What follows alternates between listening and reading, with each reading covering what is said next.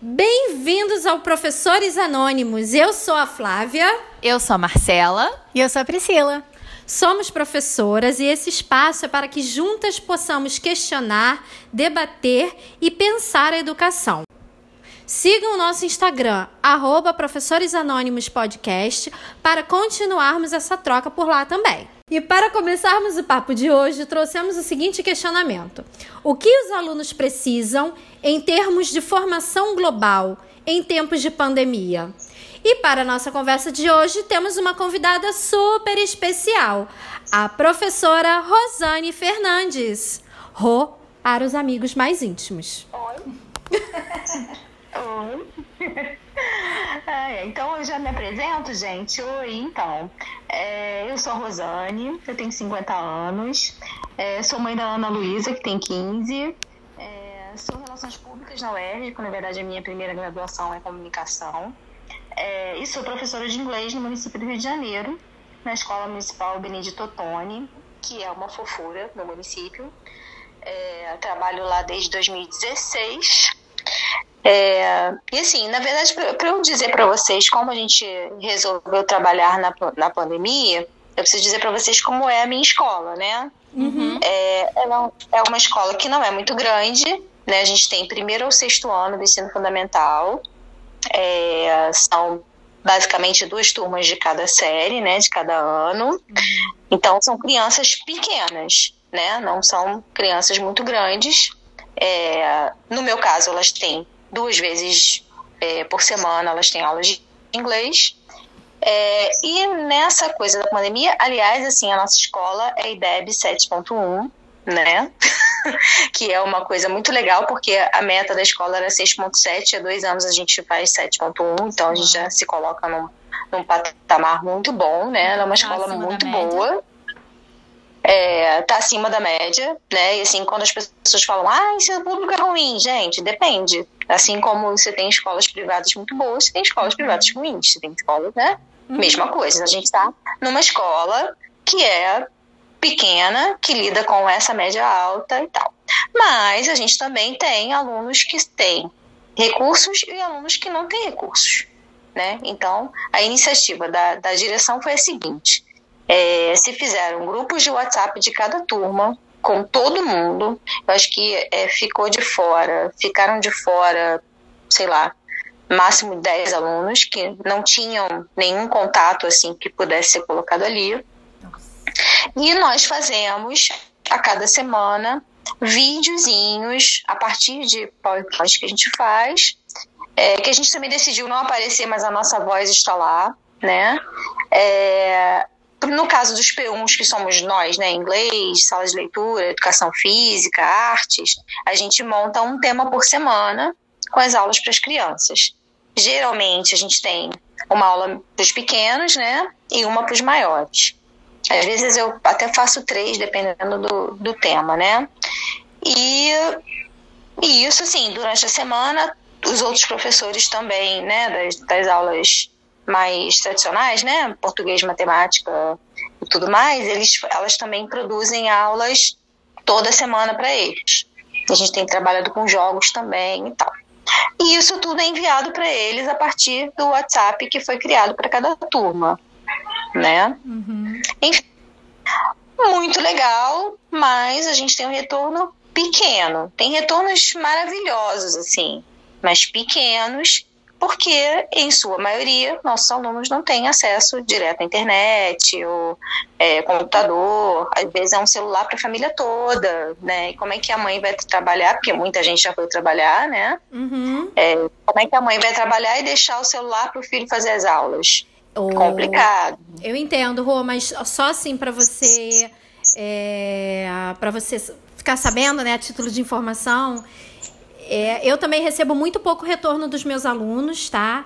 E eu trabalho em escolas mais privilegiadas, tá? Então, assim, essa coisa do, do retorno é, é, é algo mais complicado mesmo. Acredito que até porque em se tratando de faixas etárias de crianças pequenas, eles dependem dos pais, né, para dar esse apoio para eles também, É, e aí nem sempre o pai e a mãe estão disponíveis, né, para É. dar esse suporte. É, Exatamente. por razões diferentes. Acontece né? muito dos pais estarem trabalhando e aí, olha, hoje eu não vou conseguir me conectar.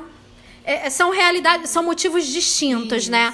Mas assim, a, a gente também É, a gente recebe muito pouco retorno. É, a gente no início achou engraçado que os maiores tinham um retorno muito pequeno, porque os pais achavam que eles estavam fazendo, Hum, né? Quinto, sexto ano, ah, não, tá, não tá fazendo, porque o pai e a mãe não tá olhando e tá no computador pra tá fazendo outra coisa, né? Assim, os pequenininhos a gente tem um retorno até bom, não é enorme, de jeito nenhum. É, são poucos os que respondem e tal, mas tem isso, né? De- Depende da realidade de cada um. E, e eu acho que no município é bem mais complicado, porque a gente sabe que é, não é porque só o pai não está presente, é porque realmente não tem o recurso, né? Mais complicado. E assim, só para eu entender um, um pouco de curiosidade, Rosane, quando você fala é, que é um número pequeno de resposta, é mais ou menos assim, quanto que você diria em percentual, assim? Qual porcentagem de alunos? é, você está falando de Fundamental 1 e Fundamental 2, né? Como é que, como é que são esses números?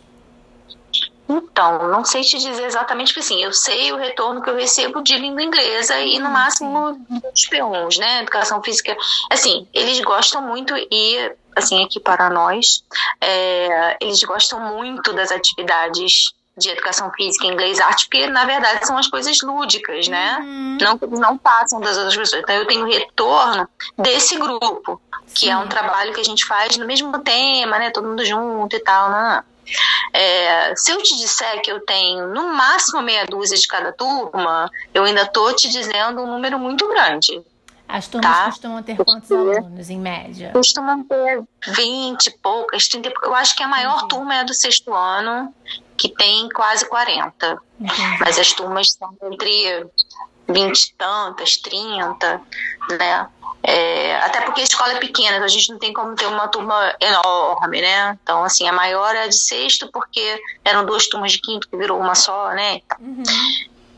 Assim, o retorno é bem pequeno mesmo, é uma meia dúzia de cada turma. É, deixa eu pensar assim, tenho, por exemplo, segundo ano, que é a turminha que eu tenho um retorno maiorzinho, assim. Eu tenho três que me mandam sempre, outros três que mandam de vez em quando, sabe? Tem, tem essa, essa oscilação também, né? Assim, eu não sei nas matérias gerais, mas eu acho que é mais ou menos isso. Quem manda de uma, manda de todas as coisas, né? É, tem mães, por exemplo, que, me- que preferem me mandar a resposta por e-mail. Hum, E é, uma essa semana me mandou assim: Olha, desculpa, eu tô te mandando as duas dessa semana, porque eu trabalhei muito e tal. Ah, Mas, legal. poxa, você vê que é uma mãe que participa, que a Sim. criança sempre coisas, então, né, mas assim, é de cada um, né? É Sim, bem que, complexo. No geral, é, eu imagino que tem até uma relação com o presencial. Né? Eu imagino que as crianças cujos pais conseguem e têm esse comprometimento de enviar e de se desculpar, provavelmente são crianças que no presencial também deviam, no geral, apresentam é, é, comportamento ou Esse comprometimento parecido, né? Parecido, exatamente. É, porque quando você está na escola, né? É claro que sim, quando eu falo que tem escolas boas, mais ou menos, ou ruins, é porque também você depende de uma comunidade escolar muito ativa, né? De pais que estão presentes, de uma direção ativa, de um corpo docente que trabalhe, né? Com afinco e tal, mas assim, depende muito da família, né? É, e isso no presencial já é muito forte. Você imagina a gente estar assim, vê-los, porque uma coisa, né? Eu imagino que vocês façam aulas ao vivo com as crianças, né? As aulas síncronas. E não tem isso. É, então é mais complicado. E acho que a gente chegou num nível de saudade enorme das crianças, né? É. É, na nossa última reunião, a diretora disse que vai tentar fazer alguns encontros com as turmas com a gente Ah, legal. para ver se virtua- virtuais, claro, mas para eles verem a gente, né? A gente fez um, um É um fator Semanas, de motivação também, né? Sim, A para eles verem acolhida. gente. Sim. Isso. gente. Eu acho que é Isso. emocional, né? Esse vídeo é, porque assim, a, a gente está morrendo de saudade, né? É, e eles também. Sim. E eles são pequenos, né? Quando você fala de adolescente, adolescente até dá uma fingida que não, não tá afim, é. que não é. quer, né? Mas os pequenos não, né? Os pequenos não. Então é, é muito complicado você não ter esse retorno, né? E eles mandam, às vezes mandam videozinhos pra gente, falando tão saudade, né? E é muito fofo, gente. Eu choro toda vez, né? Bom, né? Agora eu tenho uma pergunta. Você estava falando que semanalmente você manda é, um vídeo que normalmente você não aparece, mas tem a sua voz e você faz uma uhum. preparação pelo PowerPoint.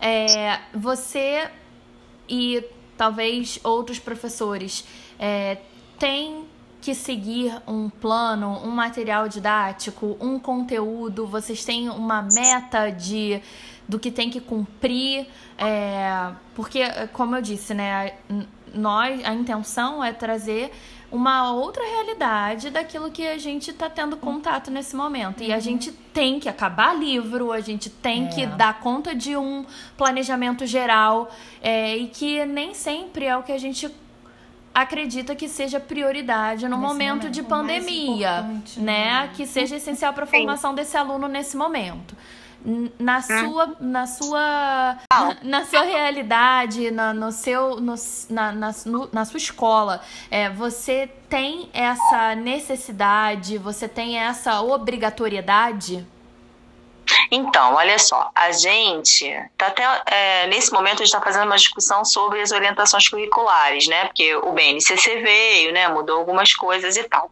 A gente não tem material de inglês material didático da prefeitura, eles, eles fizeram esse ano uma apostila para o primeiro bimestre somente e que acabou que a gente nem a gente tinha acabado de receber a pandemia acabou. A pandemia começou desculpa. É, então, assim, a gente nem teve muito acesso ao material direto, né? Mas a preocupação da escola como um todo era que a gente pudesse manter esse vínculo com as crianças. Claro que, assim, com o passar do tempo, a gente foi incluindo coisas de conteúdo mesmo, né? Eu fui relembrando coisas que eles já sabem, puxando mais um conhecimento ou outro, né? De acordo com o que eu sei das turmas. Mas, assim, o principal era manter o vínculo, era fazer com que a escola estivesse presente na vida deles de alguma maneira. Né? É claro que assim, as outras professoras, né, que a gente chama de P2, né, que são as, as regentes das turmas, elas têm mais essa preocupação né, com a coisa de português, matemática, é, geografia, história, ciências. É, a gente está tentando manter isso, mas sempre mais preocupadas com manter o vínculo com as crianças, fazer com que a escola esteja realmente presente na vida delas nesse momento, né? Que a gente não esqueceu delas, né? Sim.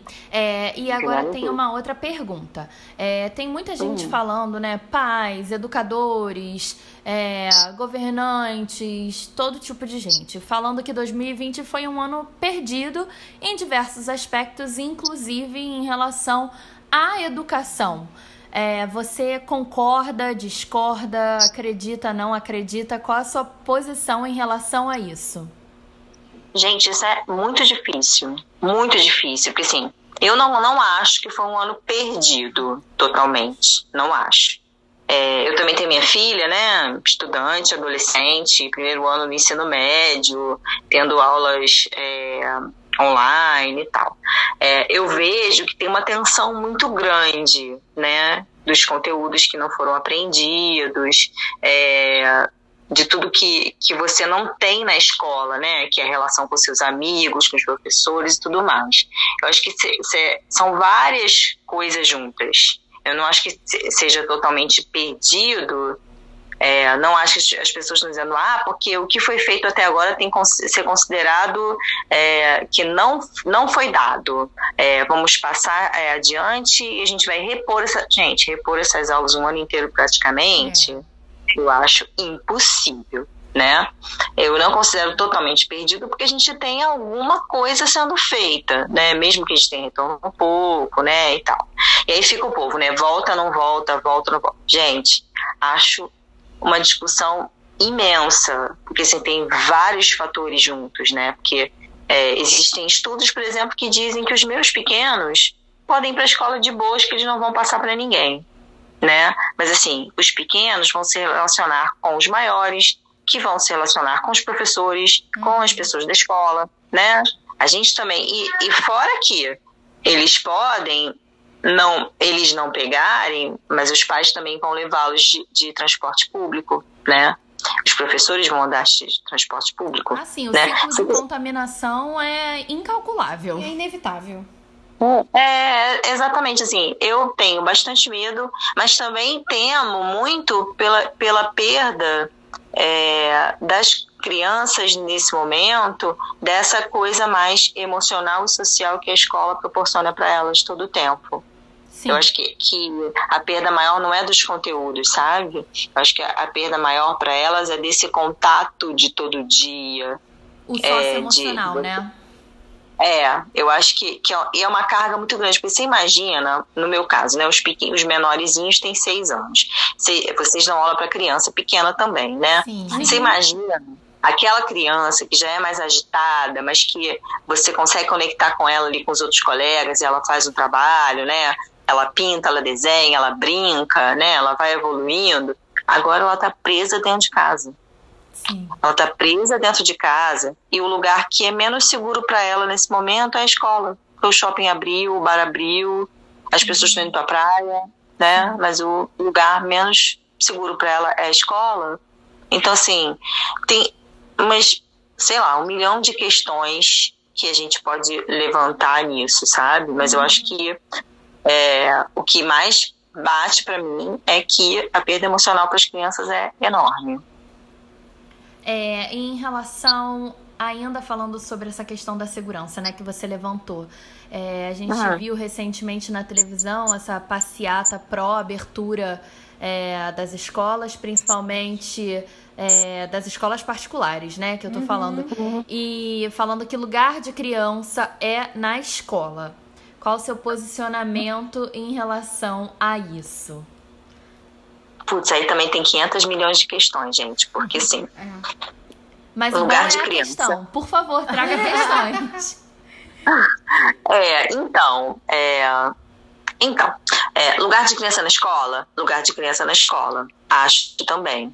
É, mas você tem um monte de questões em volta, porque assim, se a criança não está na escola, que a gente falou de segurança, né? Uhum. Se a criança não está na escola, a criança que é abusada, por exemplo, uhum ela vai perder a defesa que ela tem de quando ela chega na escola e ela pode contar para alguém, ela pode ser defendida, né? E aí entra a autoridade do conselho tutelar, né? O que seja. É, a gente tem uma outra coisa, muito mais no município, obviamente, né? Que é a segurança alimentar. As crianças se alimentam basicamente na escola. Com certeza. Né? É, eu não sei nem se na minha escola é a, a maioria, mas o que a gente sabe é que Muitas crianças pessoas... vão para escola para comer. Sim, primeiro para aquela refeição do dia, né? É, na minha escola, por exemplo, quem chega de manhã cedinho tem um café da manhã, um leite, um café com leite, alguma coisa assim, é, e tem o almoço na hora do almoço. Né? Isso, tem, tem o lanche no meio da manhã e tem o almoço na hora do almoço. Assim, essas refeições, é, são bem caras para ela, sabe? Uhum. Algumas famílias já pegam a sua criança com o já almoçaram bonitinho, outras vão entregar na escola para almoçar e ter o lanche à tarde, né? Então, assim, tem essa coisa da segurança. É, então, a escola acaba fazendo vários papéis, né? Então, para vários assuntos, lugar de criança na escola mesmo, Sim. né? Não estou dizendo que não é responsabilidade dos pais cuidar delas e educá-las, né? A, a base da educação está na sua casa e na sua família, né? A gente na escola só faz essa complementação dos valores, né? Das coisas que são mais legais. Mas a gente precisa muito da escola. Isso é, sim, não é indiscutível sabe? A gente precisa mesmo da escola para as crianças. Mas em momento de pandemia, o que é relevante, né, nesse, nesse questionamento, é que lugar de todas as crianças é na escola e não só das crianças que podem pagar pela educação. Sim. Né? Sim. Sim. Essa, eu acho que esse é o, é o que causa, é um passar raiva, um inception de passar raiva, né? Porque esse é o maior, é, o- é a ma- maior causa de indignação, né? Sim. É uma diferença. Sim, que era, era para que todos tivessem igualmente esse, é, o recurso de ir para a escola, né? É, eu vejo, por exemplo, minha escola é uma escola pequena, é, a gente pode conseguir é, manter por um tempo é, a quantidade de álcool gel necessário, né? A quantidade de toalhas de papel para você limpar a mão da criança, com, né?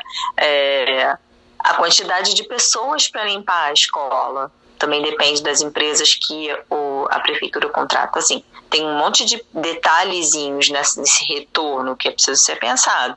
Assim, como vocês disseram, é lugar de todas as crianças a escola, não só das crianças de escola privada, né? Tem, mas tem muitas discussões sobre isso, né? Acho que é, é bem assim, tem a discussão dos donos das escolas também, né? Que estão perdendo seus alunos, né? E quando você fala disso também, Rosane, da questão das escolas privadas que estão perdendo alunos, é, existe uma outra discussão aí sendo falada em relação às instituições públicas que é, você trabalha, na verdade, com Fundamental 1 e Fundamental 2, acho que você não trabalha com o médio, né?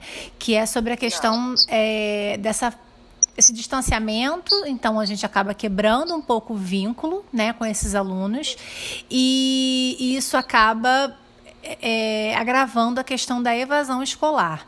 Né? São, na instituição particular, os motivos são completamente diferentes, não é uma evasão, né? na verdade é uma interrupção, ou às vezes os pais, pela crise, trocam por uma instituição é, é, de, de, de, Menor valor. de menor valor, é mais barata, né? Valor, a gente poderia estar falando de outras questões.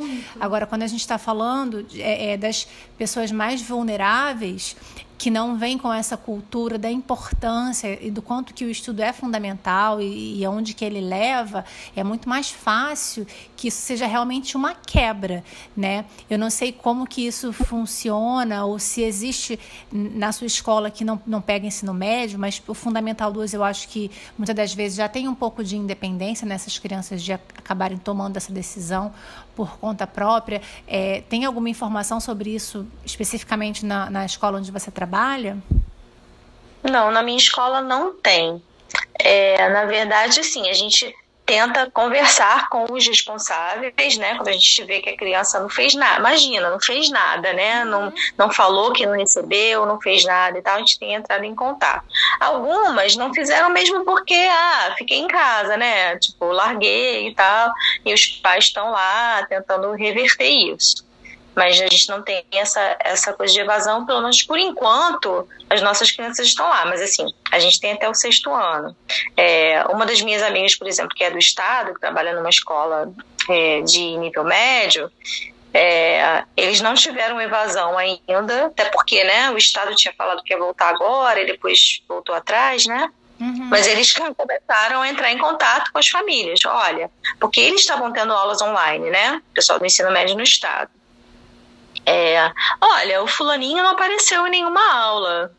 Como assim? Mas ele tem computador? Ele, sabe, às vezes é, é o adolescente que, tipo, ah, ninguém tá vendo, não vou fazer, né? Sendo adolescente, Tem isso. né, gente? Então, Mas assim, a criança pequena É. faz isso, por que o adolescente não vai. A probabilidade Porque é igual fazer, maior, né? né? Então, assim, Não tem como a família Eles estão- delegar isso pro, pro aluno, mesmo que ele seja adolescente, que ele seja maiorzinho. Tem que estar presente, tem que Mas é muito monitorar. difícil, né? Porque assim, Sim. nessas famílias, na verdade, a gente está falando de pessoas que é, é, não têm flexibilidade com o horário de trabalho, que às vezes saem Não, muito não tem. Não casa. podem estar ali do lado da pessoa, É, dizendo, tem que estudar. disponibilidade né? É, é diferente.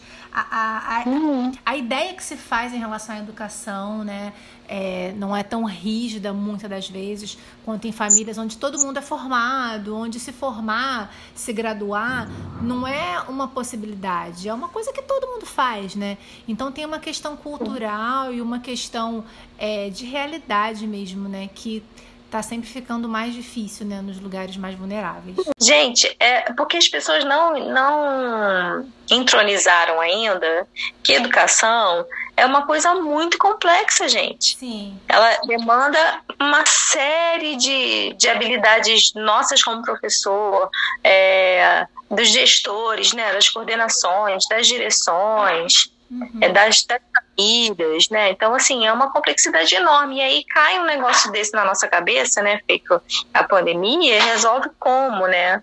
É, é, muito, muito complicado. aluno também, né? Você está falando das habilidades de toda uma comunidade escolar, mas também depende das habilidades dos alunos e a gente está só na superfície. Se a gente Sim. começar a falar sobre uhum. inclusão de alunos que têm problemas nossa, cognitivos gente. e alunos que têm problemas de atenção, e, nossa, é a gente, aí, gente, vamos, a minha a minha escola tem anônimos.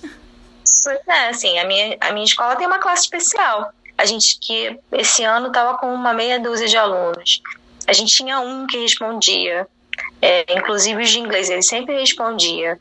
Já tem um tempo que eu não tenho notícias dele, porque resolveu que não vai fazer mais. Porque é difícil, porque ainda mais assim, ele que eu conheço há algum tempo dentro da escola, é, a gente viu a evolução dele em dois anos trabalhando na escola, é, junto com os colegas.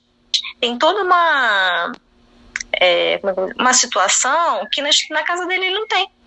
Eu não tenho o colega que está fazendo também eu tenho que fazer junto. Eu não uhum. tenho a professora pegando na minha mão para eu sentar aqui e fazer. O né? engajamento, né? a motivação, motivação o apoio, né? A adaptação. É tudo, tudo. Estímulo, né? Tudo isso é estímulo. Tudo diferente e às vezes até falta, às vezes não tem. Não é nenhuma questão de ser diferente. Nada. Às vezes, sim, eu tô falando de casos que eu conheço, né, da minha turma, tá, mas assim, tem muita gente que a gente não tem notícia, que a gente, com certeza, é porque as pessoas não têm acesso, né? Ah, porque todo mundo hoje tem um celular. Gente, nem todo mundo, desculpa, né? É verdade. E às vezes, é, por exemplo, tinha alguns que estavam é, falando com a direção da escola que, por exemplo, é, tinham aquele é, eles falam aquele contrato de dados, né? De, uhum. Que é limitado, Sim. né? E que aí, cara, viu duas aulas, acabou o negócio pro mês inteiro, acabou. É, você tem o WhatsApp, mas você só pode mandar mensagem de texto, não recebe áudio, nem vídeo, nem foto. É. Exatamente. Sim. Então, assim. Não é nem comprar o aparelho, é sustentar, né? O consumo sustentar. do aparelho. Exatamente. Então a gente precisa mesmo falar de inclusão digital. Então, assim, tem. É, são vários pedaços, né? Porque a educação ela tem que evoluir conforme a gente vai evoluindo no mundo todo, né? Então, se a tecnologia pode ser usada a favor, beleza, mas quem pode usar? Como pode usar? Né? Como fazer para que todos possam usar? Né? Porque essa pergunta eu acho que nunca é feita, né? Uhum. Como fazer para que todos possam usar Como a tecnologia, a escola, como democratizar, né? Sim, entender um pouco mais que eu posso estar bem, mas eu quero que todos estejam bem, né? Tem uma galera que ainda não entendeu que é assim que ah, funciona. Uma boa parte da galera que não entende. Pois é. Pois é. Né? Aí nessa hora eu passo raiva, gente. É assim. e vamos aproveitar então para passar raiva? Vamos passar raiva. Então, vamos lá. Priscila hoje vai, vai compartilhar com a gente um momento de passa raiva.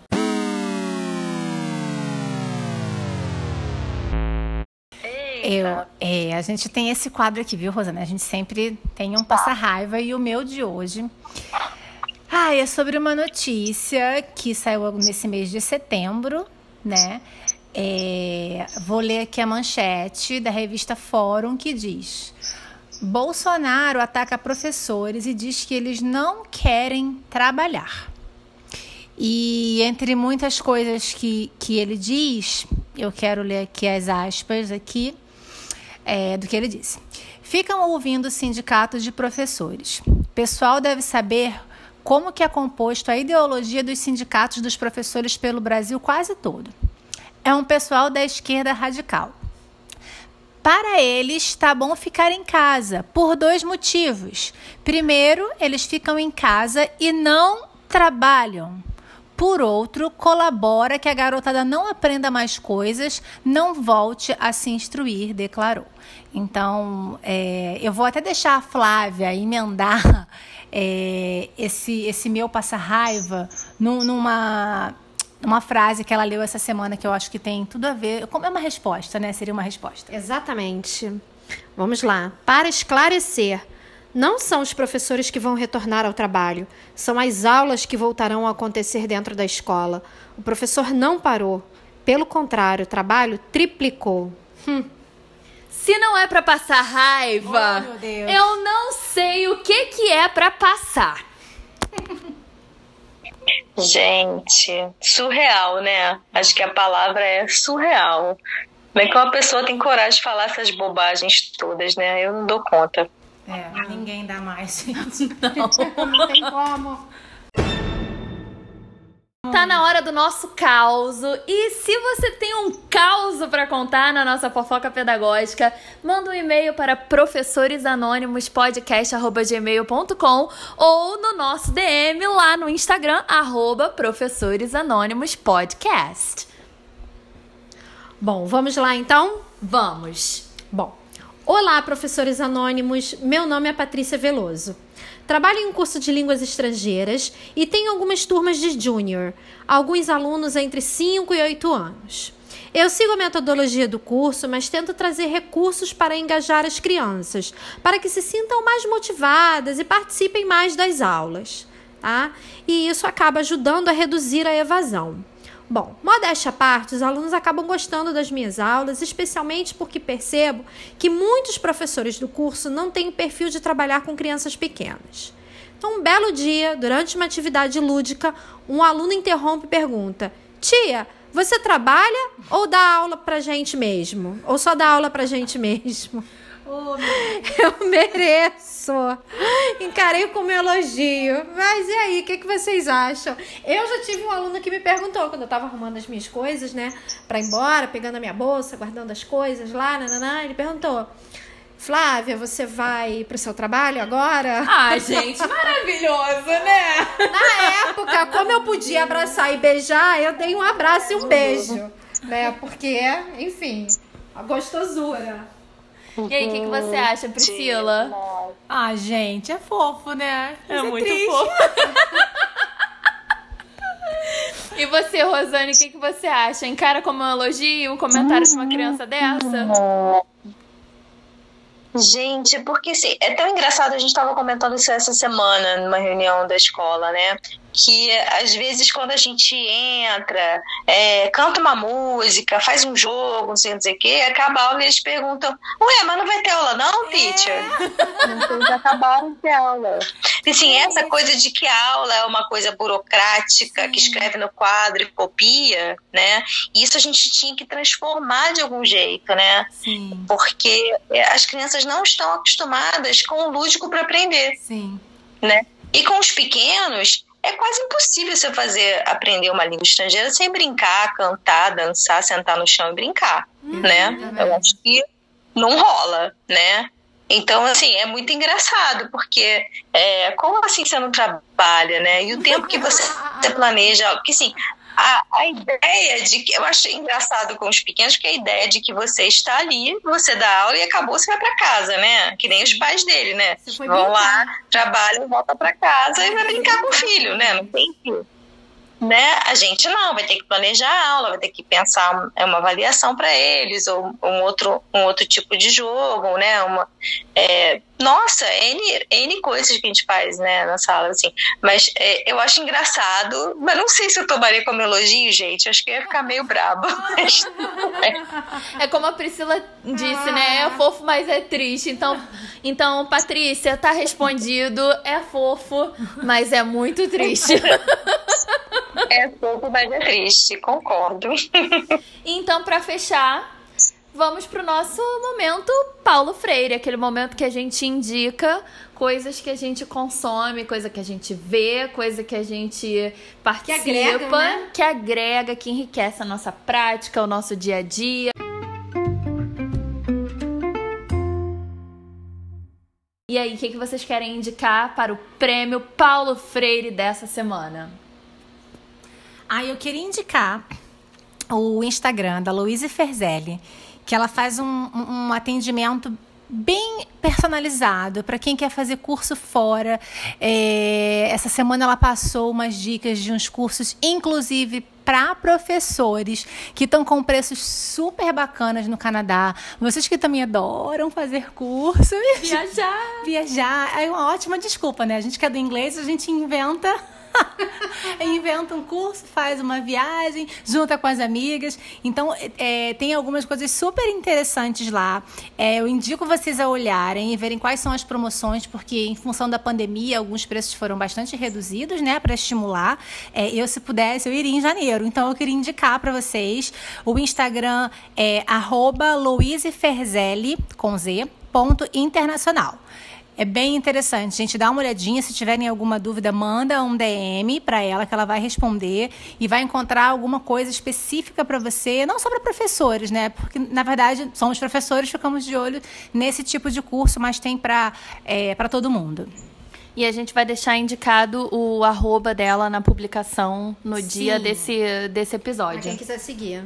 E o seu, Flávia, qual o seu prêmio Paulo Freire dessa semana? Eu indico o livro Metodologias Ativas para uma Educação Inovadora, onde a Lilian Bassi e José Moran são os organizadores.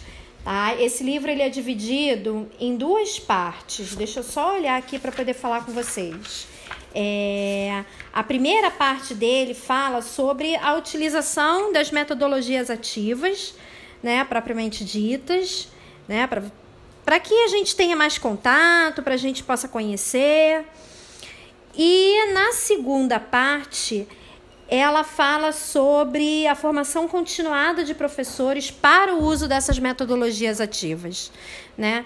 Então, a gente fala tanto em, em, em usar novas metodologias, em, em, ser mais dinâmico durante as nossas aulas, mas a gente às vezes se esquece de que a formação do professor é fundamental para que ele possa realmente é, inovar dentro de sala de aula e fazer a diferença aí para os seus alunos.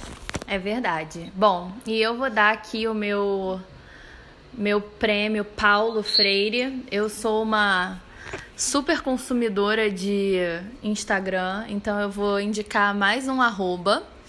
É o Linguix.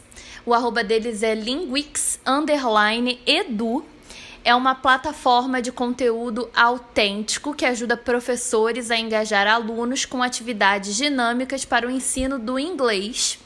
E eles é, oferecem alguns webinars gratuitos é, eles estão em parceria com os meus queridíssimos da Troika. Ah, Ai, gente, eu aqui tietando de novo. É, e eu fiz é, um dos webinars recentes deles e foi simplesmente maravilhoso. É, eles dão várias dicas aqui no perfil deles, em, em post, com atividades, com metodologias, com vídeos, enfim. Então vale a pena seguir. É, é uma empresa do Rio, é, mas, claro, a internet une é. o mundo, né? É, Rosane, você quer dar um prêmio Paulo Freire? Você tem alguma indicação?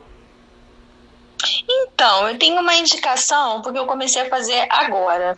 É, tem um site chamado Canvas Network e eu tenho uma colega super legal, que é a Renata Palmeira, que está fazendo um curso dentro do Canvas, é, que é sobre TESOL Methodology.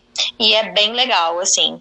É, e os cursos, tem vários níveis ali, mas esse curso, basicamente, é, tem os encontros semanais, então a gente se encontra toda sexta às 5 horas para conversar sobre o, o conteúdo. É, mas você pode seguir o curso dentro do Canvas de boas, assim, e, e aprendendo e trocando, e você pode trocar com gente do mundo todo, que é muito legal. Tem uma parte que você consegue fazer essa conexão, porque aí tem um monte de gente do mundo todo fazendo o mesmo curso, e você pode trocar ideias com quem você quiser. Que é bem bacana. legal. Muito legal. Não, super legal. Muito, bom. muito legal. Então é isso, gente. Rosane, muito obrigada pela sua participação. Foi extremamente enriquecedor. Sim. Obrigada, meninas. Eu adorei também. Muito bom. Muito legal. obrigada por me chamado. Né? A gente perceber é, na prática como existe esse gap aí bastante triste em relação à, à educação privada e à educação pública, né? Ah, isso. Enfim. E perceber a importância da educação acima de tudo, né? Seja ela pública ou Sim, privada. Sim. E não sei, pensar de que forma a gente pode contribuir para que essas diferenças sejam minimizadas, né? Eu acho que tem uma única solução, amiga: o voto. É uma única É. solução para que a gente comece a mudar esse jogo, Você né? está certíssima. É isso aí. Então é isso, Sim, né? gente. Nos vemos no próximo episódio, na semana que vem. E acompanhem a gente pelas redes sociais, pelo Instagram, arroba Professores Anônimos Podcast. Até lá. Até lá! Tchau.